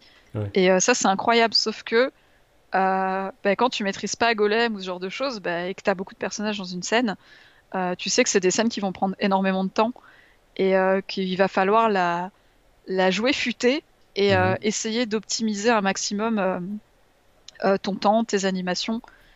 Et, c'est pour ça qu'il n'y a pas, il a pas vraiment de secret ou de ou de deadline. Ça dépend vraiment beaucoup de choses. Par exemple, un dialogue, tu vas pas y passer le même temps que tu vas passer sur un shot qui est plus mécanique ou par exemple tu as un animal qui saute. Mhm.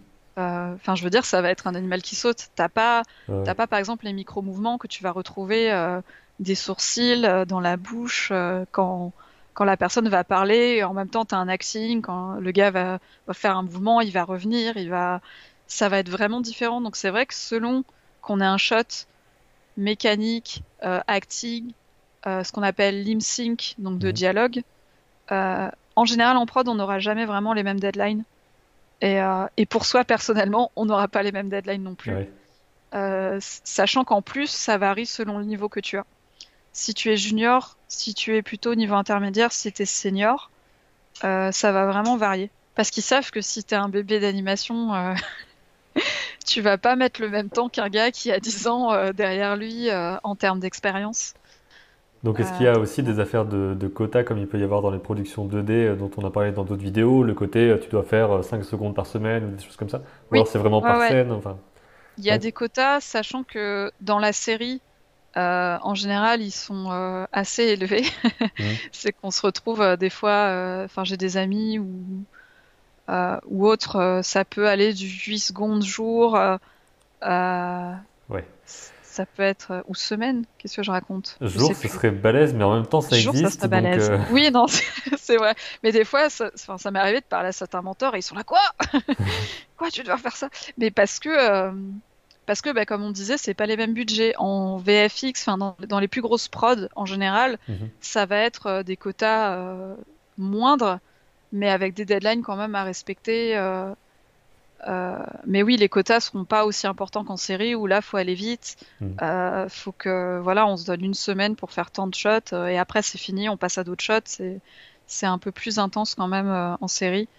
après, selon les prods, si on est en fin de production, euh, au début de la production, ça sera forcément des fois pas, le même rythme parce qu'on a quand même des deadlines imposées. On va nous dire bon bah, voilà à telle date on doit rendre le film.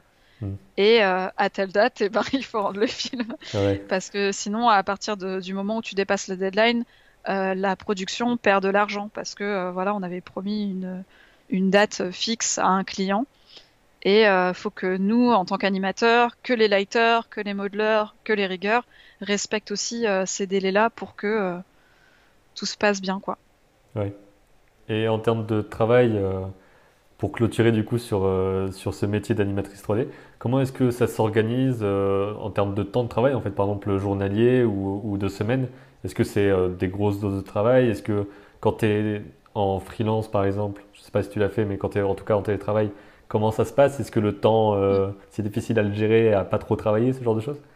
Euh, Alors, le, freelance, j'ai jamais tenté, mais c'est quelque chose pour lequel j'aimerais bien, enfin, j'aimerais bien me projeter, voir mhm. un petit peu ce que ça donne, parce que c'est vrai qu'être en télétravail, moi, ça me dérange pas vraiment. T'es chez toi, euh, bon, ça prive des interactions sociales justement avec les autres animateurs, euh, euh, comme je disais, qui t'aident beaucoup pour tes plans parce que c'est vrai que on a, nous on a besoin effectivement de, de mimer, mhm. de donc, enfin moi ça me manque un peu de, de plus être avec mes collègues où on dit non mais tu devrais faire ça comme ça et tout. Enfin notre tu bureau. Peux faire le lynx s'il te plaît.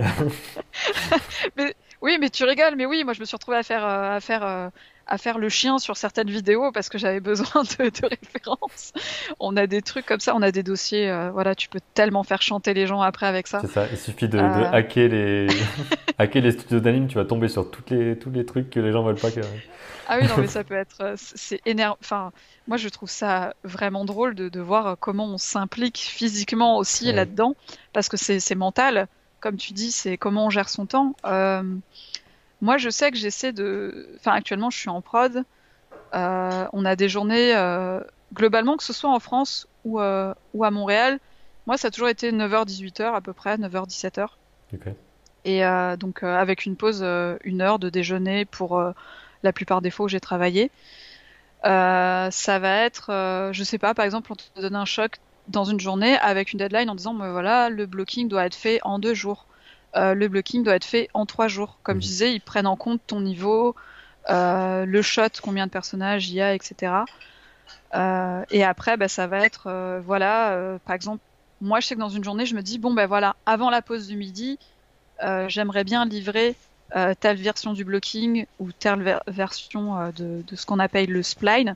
C'est la version après le blocking, quand justement tu as mis ton interpolation, mhm tes in et tu as, l'ordi qui a calculé euh, tout ça. Euh, je, me donne des, dans la journée, je me dis alors attends, à telle heure, euh, je finis ça. Comme ça, demain matin, je présente ça. Et, mhm. et après, quand je finis ma journée, en général, j'allume mon ordinateur et j'anime. Mais quelque part, on l'a juste pas éteint, quoi. C'est ça. c'est voilà. Ben, en fait, moi, je suis dans une optique où euh, je sais que euh, j'ai j'ai quand même des lacunes en anime. J'ai j'ai pas fait une formation où euh, on était full anime tout le temps. Je sais qu'il y a mhm. des écoles, par exemple, en 3D où ils vont passer trois ans à, animer quoi. Ah nous, on a passé trois ans, quatre ans à être généraliste, à toucher un petit peu à tout. Donc on connaît des choses, mais euh, je suis pas non plus l'animatrice du siècle. Je me dis j'ai beaucoup de choses à voir. Donc en fait, moi, je prends beaucoup de mon temps personnel, en tout cas, que ce soit les week-ends ou euh, les soirs, pour euh, animer. Après, euh, c'est sûr qu'il y a des fois où je me dis, on va faire une pause. et, et, après aussi, des fois, j'essaie d'alterner avec du dessin parce que je, je, je bah, j'essaie de dessiner à côté un maximum, que ce soit du dessin d'observation. je vais sur des sites pour du modèle vivant ou avant le Covid, merci Covid, euh, j'allais dans un café où il y avait euh, du modèle vivant et c'était c'était vraiment top. On, payait 10 euh, dollars, donc environ 7-8 euros, je dirais, mhm. où il y avait voilà un modèle qui venait et puis on était plusieurs dessinateurs et on, se faisait voilà une séance de 2 heures, une séance de 3 heures à dessiner. Et ça, par exemple, ça m'aide beaucoup en tant qu'animatrice de dessiner des formes, de même en 3D parce que on dit que le dessin est utile en 2D, mais en 3D, euh, c'est assez drôle parce que j'ai beaucoup de collègues qui savent pas du tout dessiner, mais qui sont des bêtes en animation 3D, qui sont vraiment hallucinants. Et, euh, et je me dis que c'est vrai que dessiner, ça aide aussi énormément euh, en animation, généralement, 2D mhm. ou 3D. Et des fois, je me dis, mais s'ils apprenaient à dessiner, ça serait encore plus incroyable. Ouais, c'est ça. Bah, c'est justement une des questions qu'on peut se poser. C'est est-ce que c'est obligatoire de savoir dessiner? J'ai déjà vu des animateurs 3D qui dessinent leur pose avant sur papier. Donc ils bloquent déjà ça histoire d'avoir un peu les idées de il sera comme ça, le personnage ensuite quand il fait une roulade, ce sera à peu près comme ça. Parce que tu parlais de silhouette euh, au tout début, ça, ça, reste ça, quoi. c'est définir des formes et le, dessin, en tout cas ce sera jamais un inconvénient, quoi. ce sera pas un handicap de savoir dessiner. C'est exactement ça. Ouais, ouais, ça peut pas, et même être issu de l'anime 2D ou des choses comme ça, euh, il euh, y a des gens qui switchent entre 2D et 3D, il y a des gens qui font les deux. Euh, ça, je les admire tellement mm. parce que je me dis, moi là, j'ai envie d'apprendre la 2D parce que je suis sûre que ça va m'aider justement moi dans mon workflow en 3D. Et, euh, et c'est vrai que il y a des animateurs qui ne savent absolument pas dessiner et ça, en fait, quand on te parle de 3D, on te dit que c'est pas un problème de pas savoir dessiner, mais quelque part ça aide énormément quand même sur le mhm. posing, sur voilà. Mais après, il y a des gens, ils arrivent directement euh, dans leur scène 3D à euh, se figurer comment va être telle ou telle pose. Et euh, ça, c'est vrai que c'est impressionnant. Moi, j'ai j'ai toujours fait un peu les deux, switcher entre mes dessins, des fois les refs, des fois d'imagination, mhm. voilà, pas trop. pas trop faire confiance à son imagination des fois parce que comme on disait on se dit ah ben ça doit faire ça comme ça et puis en fait ton mentor ou ton lead passe derrière, il fait mais non, euh, ton bassin il est censé faire ça et tu fais. T'as jamais vu quelqu'un ah marcher toi en fait. Euh. mais... des fois c'est ça, c'est tu remets en, question euh, ce que tu as vu. Mhm. parce que bah, je pense que des fois, il faut pas se faire confiance. c'est assez bizarre comme conseil ce que je suis en train de dire là. Mais... Bah, c'est vrai parce qu'il faut, en dessin, c'est la même chose. Il faut dessiner ce qu'on voit et pas ce qu'on pense avoir compris de ce qu'on a vu, et c'est super dur en fait. Et c'est pour ça que l'analyse, c'est très important, même en dessin, de regarder d'autres artistes ce qu'ils font, comment ils l'ont fait. Parce que pareil, dans le style, ça peut énormément changer. Comme je disais tout à l'heure, en anime 3D, euh, des fois, on, on... Enfin, on reste pas que dans la réalité. C'est que si tu fais des trucs très cartoon qui s'étirent, même en 3D, ben en fait, tu vas devoir euh, comprendre pourquoi tu dois faire ça à tel frame, euh, à quel moment et qu'est-ce que ça va impliquer au niveau du rig. C'est aussi un fonctionnement qu'il faut comprendre. Il faut pas juste dire. Enfin, des fois, il faut tester aussi. C'est rigolo. Hein. Moi, des fois, je, je, je, me dis, ah, je vais faire ça, ça va rendre bien. Puis je regarde, moi ça me satisfait. Puis je montre un lead et il fait euh, Je comprends pas trop ce que tu as voulu faire à tel frame. Et t'es là Ah mince, il a vu. bon, C'était bah, mon secret. ça sera pas ça. c'est ça, mais c'est surtout qu'après il va donner des conseils sur Ah, tu voulais faire ça? Bah, Ce que tu peux faire, c'est ça, ça, ça. Mhm. Et, voilà. Et puis après, il y a. De montrer et de, de dire là où on voulait aller pour voir si c'est compréhensible et tout. Quoi.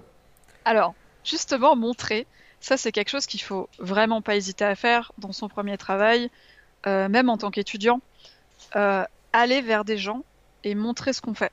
Mhm. Euh, par exemple, moi, ça m'est arrivé de contacter sur LinkedIn euh, des gars que je connaissais pas du tout, mais dont je connaissais le travail. J'avais pu voir une vidéo d'animation et me dire waouh, enfin c'est incroyable quoi, enfin d'avoir réussi à faire un, truc pareil et d'envoyer un message et de dire oui bonjour voilà, je suis étudiante en ça, on a tel projet. Est-ce que vous avez des conseils vis-à-vis de, je sais pas, l'animation de quadrupède ou des choses comme ça? Mhm. Ça, ça m'est beaucoup arrivé à l'école. Euh, alors qu'au début, j'osais pas. on se rend compte que toute sa vie, on n'ose pas demander des choses, alors que il y a des gens, ils sont certes occupés, mais en fait, ils vont trouver ça extrêmement plaisant que des gens les contactent pour leur dire euh, déjà qu'ils aiment leur travail. Je pense que mhm. ça doit faire assez, enfin, ça fait plaisir, mais surtout pour aider, parce que tu vois qu'il y a des gens qui sont en difficulté, qui se posent énormément de questions, qui osent pas, et il euh, faut vraiment oser, quoi. Faut parce que lui, peut-être euh, qu'en un petit conseil, en deux phrases, en une minute de temps, il va te dire un truc qui va tout changer. Quoi. Oui, euh, là, récemment, bah, c'était le mois dernier, je suis allée auprès d'un organisme qui s'appelle Rise Up Animation. Mhm. C'est en fait un groupe qui, qui promeut en fait l'égalité des chances dans l'animation pour les, pour les personnes racisées, euh, pour euh, pour euh, voilà enfin l'égalité homme-femme ce, genre de choses. Et en fait il proposait une review sur ta démo gratuitement. Donc en fait tu entres en contact avec une personne qui est dans l'animation depuis quelques années. Ça peut être des mentors de Disney de Pixar mhm. qui sont dans le VFX ou des choses comme ça. Et tu les contactes, ils te donnent un rendez-vous et en fait tu passes une heure, deux heures à discuter de ta démo, de l'industrie. Et, euh, et c'est incroyable, quoi. Bah Moi, je, je, je, suis sortie de ce truc, le sourire aux oreilles, en me disant, j'ai parlé d'un gars à Disney qui m'a parlé justement de ses débuts, de ouais, moi j'ai au début j'ai fait tel genre d'animation, euh, j'ai commencé petit, et puis après tu te dis le gars il est à Disney, tu vois, il travaille sur des, des films qui, qui, toi quand tu vas au cinéma ça te fait rêver, tu vois, et et c'est et c'est pas une question juste de ouais le gars il travaillait dans un truc connu tu vois. C'est juste que il a une expérience qui qui qui a été nivelée aussi comme mhm. toi. Et voilà il a commencé il connaissait pas grand chose euh, à l'anime. Enfin je sais que moi mon mentor m'avait dit que l'école où il était ça avait été généraliste. Et qu'en termes d'animation il avait peu pratiqué. Et je me disais mais c'est trop bien parce que je, je, me sentais tellement seule en fait dans cette euh, dans cette idée là que voir quelqu'un qui ouais, qui m'a dit la même chose et qui m'a dit après j'ai commencé là-dessus, j'ai fait un peu de jeux vidéo, puis j'ai fait un peu de feature. Je me suis dit ouais, mais c'est cool en fait, il, me ressemble quelque part et au niveau de son parcours, euh, c'est c'est super intéressant. Puis après aussi on parle de bah, justement des le télétravail, le Covid, euh, on a pu parler de politique. Enfin c'était des, des trucs très intéressants dans le sens où euh, vraiment tout est lié et puis avec ce qui se passe, ça change énormément notre façon de travailler et on peut être vraiment euh, plein de doutes mhm. euh, et de questionnements et notamment bah, là je pensais enfin c'est pour ça que je suis venue vers toi euh, je pensais aux étudiants qui enfin qui doivent être je pense un, peu perdus avec tout ce qui se passe te dire que tu peut-être pas est-ce que je vais avoir une place garantie dans l'industrie Est-ce que je vais pouvoir trouver du travail Alors, sachant que même nous qui sommes déjà professionnels, ça, ça, a pu être compliqué avec le Covid, mais là les choses repartent parce que ben, on s'adapte aussi. Ça, c'est quelque chose que l'être humain euh, enfin, sait faire mm. de façon assez exceptionnelle. Euh, c'est s'adapter à la contrainte. Et, euh, et c'est vrai que, que bah aussi, je songeais aux gens qui se disaient j'ai un parcours atypique, je ne peux pas me lancer dans l'anime. moi, voilà, quand je me suis lancée dans l'anime, bah, je peux le dire maintenant, j'ai vraiment commencé qu'il y a deux ans, quand j'ai vraiment travaillé dans un studio, alors qu'avant, j'étais historienne de l'art et et je comptais faire de la restauration de tableaux et j'étais dans un truc très théorique et euh, et voilà, je pense qu'il n'y a pas de il n'y a pas de problème à changer euh, changer de voie, à se dire que voilà, je vais aller dans un truc qui m'intéresse un peu plus parce que tu vas tu vas y mettre de la passion, tu vas y mettre de l'énergie. Et euh, il faut pas se décourager en se disant euh, ah il y a des gens plus jeunes que moi. Enfin moi j'arrive en entreprise, il y a des gens ils ont ils ont 10 ans de moins que moi et je me dis et c'est déjà des tueurs en animation. Ouais, c'est ça, il y aura toujours ah. ce, ce truc-là, forcément. Quoi. Oui, mais il y a tout. Il y a, y a, y a je voyais une, une, euh, une, vidéo la dernière fois. Le gars disait que lui, avant, il était comptable mhm. euh, et il est devenu animateur. Quoi. il y a, y a plein de gens comme ça. Il y a des gens qui sont en sciences. Euh, bah, ils se disent ah bah, je vais aller en 3D. Euh, ils, ils, font de la programmation. Enfin, faut pas se, faut pas se freiner par rapport au parcours qu'on a, ni se dire après j'ai perdu du temps. Euh, parce que ce qu'on a fait avant, c'est très utile euh, euh, en termes professionnels ou des choses mhm. comme ça. ça. ça. intéresse justement beaucoup les studios, les, les, parcours atypiques, avec des guillemets. ça intéresse beaucoup les studios parce qu'ils se disent Ah ouais, cette personne-là, elle a fait des choses avant, peut-être que ça peut amener quelque chose à l'entreprise, ça peut amener quelque chose au studio. je sais que moi, on m'a souvent contacté justement quand je cherchais des stages euh, parce que justement avant j'avais fait l'histoire de l'art et euh, à des entretiens on m'a dit ah ben justement euh, notre directrice de prod elle a fait histoire de l'art avant et et ou même je vois sur Assassin's Creed ils avaient besoin d'un gros background historique enfin après ils se détachent de certaines choses mais c'est bête mais après voilà ça peut être intéressant tu te dis tu peux être animateur et consultant pour des choses. Bah mm. Moi, je sais que c'était un de mes objectifs. Je me suis dit, ah, ben, voilà, si quelqu'un a besoin de choses en histoire de l'art médiéval, euh, je, peux aider un peu. Enfin, c'est pour ça, faut pas, faut pas se fermer, faut pas se couper, faut pas. voilà. Bah, c'est justement pour ça que je pense que ça conclut bien du coup le truc parce que c'est un peu un condensé de toutes les autres aussi discussions que j'ai eues avec d'autres personnes. C'est que chacun va avoir son parcours différent. On a tous la même envie au final de raconter des trucs avec des images, tout ça. Mais qu'il y a plein de voies possibles, il y a plein de métiers possibles aussi. On peut très bien être très technique comme très créatif et qu'ensuite quelqu'un vienne s'occuper de la technique avec ce qu'on a créé avant. On peut travailler dans le côté vraiment technique dur de euh, gérer le rendu, des choses comme ça. Enfin, tout est, on peut vraiment rentrer par plein de portes différentes dans le fait de faire des films et des histoires. Donc je pense qu'on a, on a fait un bon tour de, de plein de trucs. Quoi. Et si les gens ont des questions dans les commentaires, qu'ils n'hésitent pas au niveau de la 3D, tout ça. C'était pas un tutoriel ici, euh, c'est forcément pas un truc technique de cliquer là, appuyer sur telle touche, ça vous vous renseignez tout seul. Mais c'est plus sur le côté euh, état d'esprit et conseils un peu plus euh, pratiques de comment on fait pour bosser quoi. Mm. oui, et que, que les gens n'hésitent pas à me contacter euh, via LinkedIn ou des choses comme ça. Moi, je me fais mhm. toujours un plaisir de, de répondre aux questions, que ce soit des étudiants, même si je suis pas une professionnelle plus plus. c'est juste que je suis passée par plein d'étapes au niveau des études dans ma vie et là, au niveau des productions, j'ai bougé sur certains trucs et ça m'a ça m'a ça m'a ouvert euh, mes chakras euh, pour pas mal de choses et euh, c'est vrai que ouais dans le doute et cette période c'est vraiment important de parler aux gens et de, de, dégager de dégager un maximum de choses en fait donc donc ouais pas hésiter voilà Écoute, merci beaucoup d'être venu partager ton expérience. Et puis je te dis à, à bientôt sûrement. Ouais, bah, merci à toi. C'était chouette.